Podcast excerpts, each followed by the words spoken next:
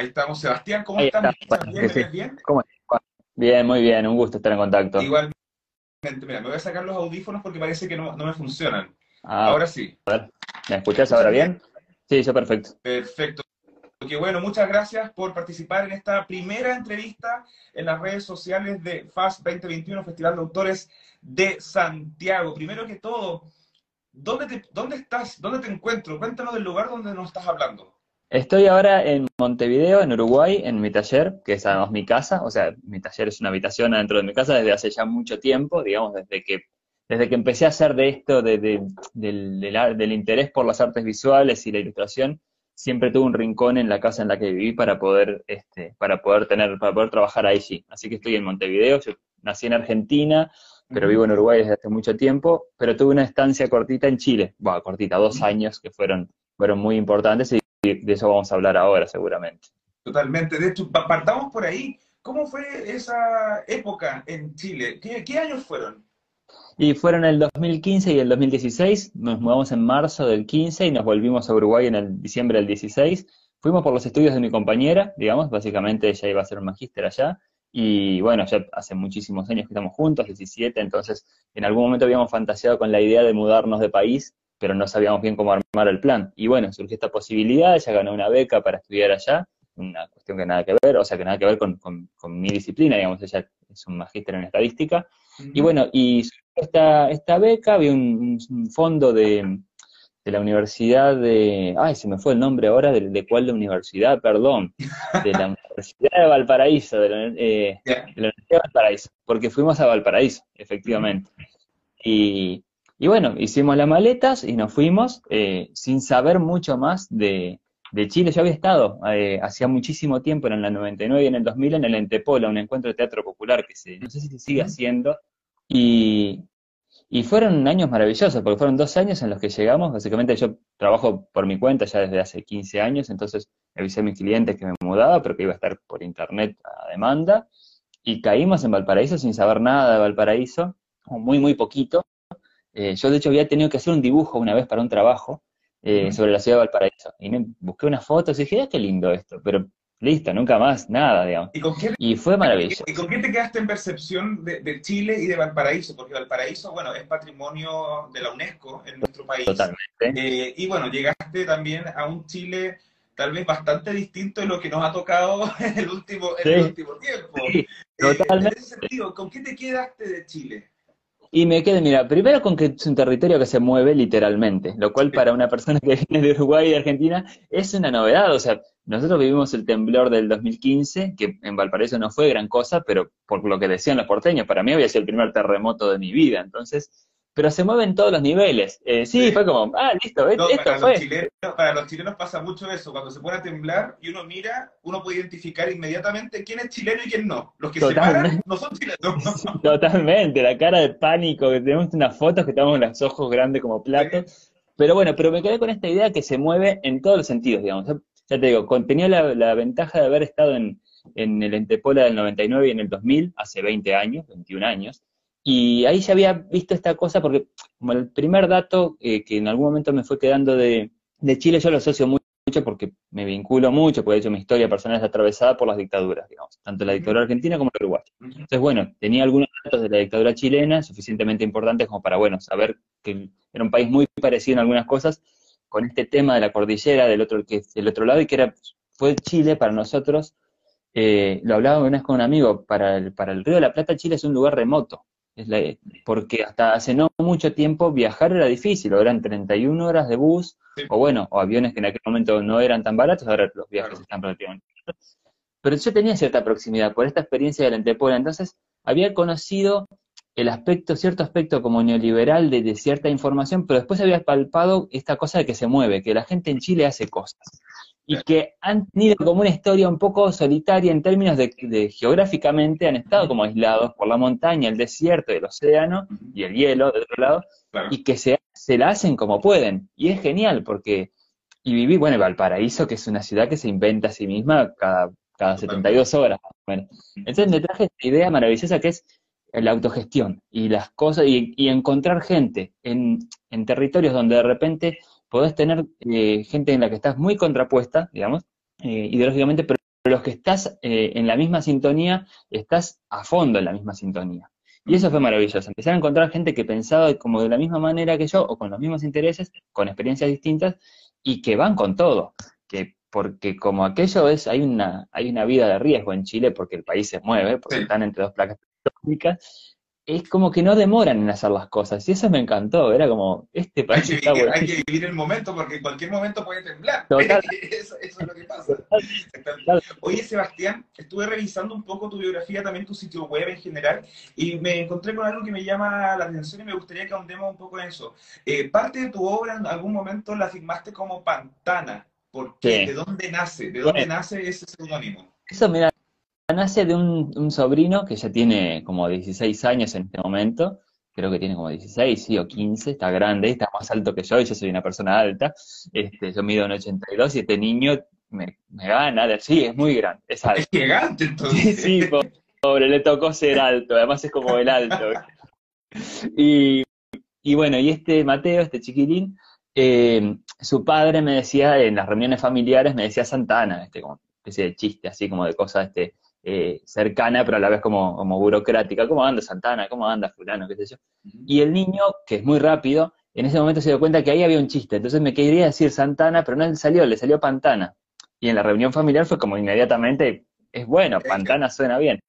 Y ahí él empezó a usar mucho más. Y yo en un momento me dije, se me ocurrió una cosa que no terminó funcionando y por eso abandoné también el seudónimo, que era, yo tengo dos líneas de trabajo básicamente como a grandes rasgos. Trabajo para literatura infantil y público, o sea, para, para amplios públicos, y tengo una línea de trabajo que es eh, quizás más, no violenta, pero es más, eh, exige cierta preparación emocional para acercarse. Digamos, son cosas que a mí no me interesaría que los niños las vean, digamos, porque donde están mis peores observaciones sobre la humanidad están puestas ahí. Entonces, el, Pantana se suponía que era un seudónimo para todas las obras que fueran seguras para todo público. Y el Santana solo para los adultos, pero eso no se entendió nunca. Y, también empecé a pasar que si bien son dos líneas que son eh, corren por carriles separados, las hago yo. Entonces me tengo que hacer cargo de las dos. Mm. Y después de publicar mis primeros libros, que en los que escribía, además de dibujar, eh, mm. con Pantana, qué sé yo, volví para atrás a, a volver a filmar todo con Sebastián Santana. O sea que fue como un homenaje a este niño, que también fue creciendo, ahora de hecho nos reímos de, esa cosa. Hay libros que tienen el Pantana como mi nombre, pero por último lo que asumí fue, bueno, ya, ya, sabrá el público que le toque o que, que, acceda a esa obra si elige o no acercarlo a niños, digamos. Pero yo, la persona que lo hace es una sola, entonces eh, fue como una vuelta larga y al fin de cuentas terminé firmando las cosas, las firmo ahora y bueno, ya espero no ponerme otro seudónimo, porque es mucho trabajo. Qué bueno que mencionas eso de, del escribir y el dibujar, porque a mí me llama profundamente la atención, me parece sumamente interesante. Yo soy un, gran aficionado de, las novelas gráficas, me gusta mucho ah, que me ayuden a veces con los dibujos, etcétera. Eh, no sé si conoces, pero yo era muy fanático de niño de Mampato, que era muy eh, típico acá en, Chile, y notable. Te, lo recomiendo que lo busques porque era genial. Trata de un, de un, niño que viaja a través del tiempo a momentos históricos del pasado, es ah, realmente genial me acompañó toda la infancia. Y desde ese punto te quería preguntar, eh, cuando tú te determinas a crear una obra, eh, partes con el dibujo, partes con la escritura, ¿cómo rellenas, cómo, cómo congenian estas, digamos, dos disciplinas, estos dos artes en un solo producto, en un solo resultado?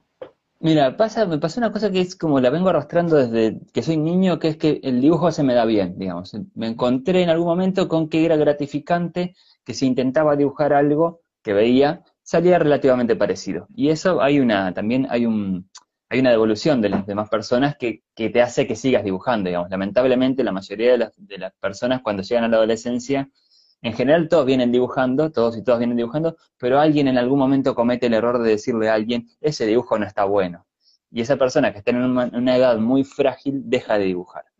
Independientemente de que vayas a hacer un, oficio con eso, dibujar es un lenguaje personal. Pero entonces yo tenía la ventaja de ser de los que dibujaban bien, digamos, según el canon, digamos, que, después he, puesto el canon en duda. Pero entonces, me, pero siempre me interesó la palabra escrita. Siempre me interesó, como el dibujo lo conozco como la arquitectura del lenguaje personal, o sea, yo sé lo que le pasa a una persona que quiere dibujar algo y la puede hacer. Eso lo, lo vivo internamente, digamos pero no sé lo que le pasa a una persona que quiere expresar algo y logra encontrar las palabras adecuadas. Eh, no sé bien cómo funciona, yo lo intento y hay cosas que me salen y estoy bastante satisfecho de ciertas cosas que he escrito y muy insatisfecho con un montón de cosas que he escrito.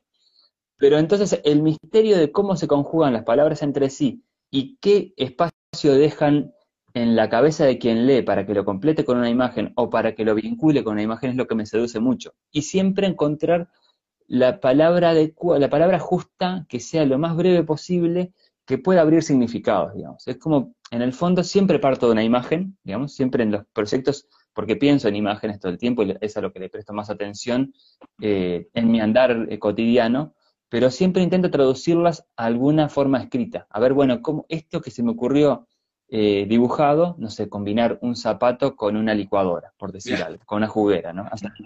por decir algo. Pero bueno, pero esto, ¿qué idea representa? Y la idea la termino buscando expresarla en palabras, digamos, en sentencias breves, porque el dibujo puede tener un atractivo inmediato, pero me interesa que después las palabras, al ser abstractas, generen significados siempre levemente distintos para las demás personas. Es por ahí de donde sale, y ese es el, hueco que me interesa generar, como, y también generar dibujos que no sean absolutos, dibujos que no sean con un solo significado, que tengan una ambigüedad, que es como como la búsqueda final en la que estoy y que tiene más que ver incluso con mi desarrollo como artista visual.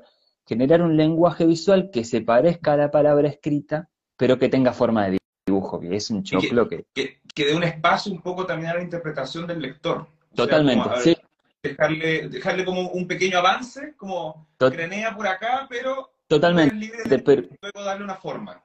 Totalmente. Él es libre y eres responsable además, porque yo soy responsable de las cosas que firmo, por eso tiene que ver también la pregunta que hacías, viene, viene a cuento. Así como soy responsable de todo lo que hago y bueno, ok, asumo, entonces es Sebastián Santana Camargo. Este, que me interesa poner el nombre de mi madre, el apellido de mi madre también por esa cosa que, que no es solo una línea, digamos, ¿no? No, no caemos de un solo árbol, digamos. Y eso y la responsabilidad. Y así como yo asumo una responsabilidad al poner un discurso gráfico o escrito o combinado, también me interesa la responsabilidad de quien lee que, que asume una responsabilidad en el juego, digamos. Y también, bueno, si hay una responsabilidad más, o sea, con más densidad, digamos, una responsabilidad que exige otro tipo de movimientos, también me interesa. Pero es de ese compartir que, que no es un pasatismo, digamos. Puede ser entretenido, y está bueno que sea entretenido, pero es mejor si además de ser entretenido genera una conmoción, digamos. Ok, muy bien, me gusta, me gusta, me gusta el concepto. Eh, Sebastián, ya para ir cerrando, estas son conversaciones breves, rápidas. Eh, nosotros en el Festival de Autores de Santiago, eh, nuestro lema en este año es leer abre fronteras. consideramos que es una frase que está muy a los tiempos de hoy, no solo en el mundo, solo en el mundo, sino que en nuestra región, en Latinoamérica en particular, también está, está pasando mucho en torno a nuestras fronteras. En ese sentido, desde tu disciplina, desde tus libros, desde el diseño, ¿Por qué crees tú que leer abre fronteras?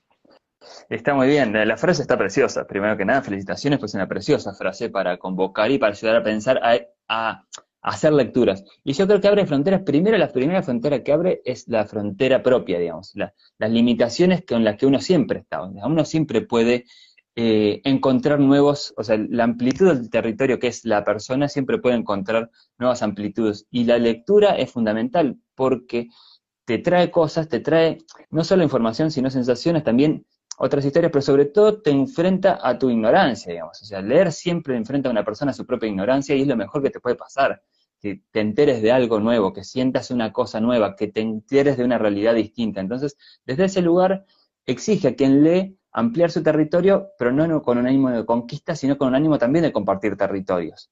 Entonces, yo creo que desde ahí es donde lo podría leer y donde me parece interesante invitar a leer eh, a ver, acorda, date cuenta de qué tanto, o sea, cuánto más podés ser, digamos, cuánto más poder ser como persona y con el colectivo leyendo. Es por ahí que la, alegría.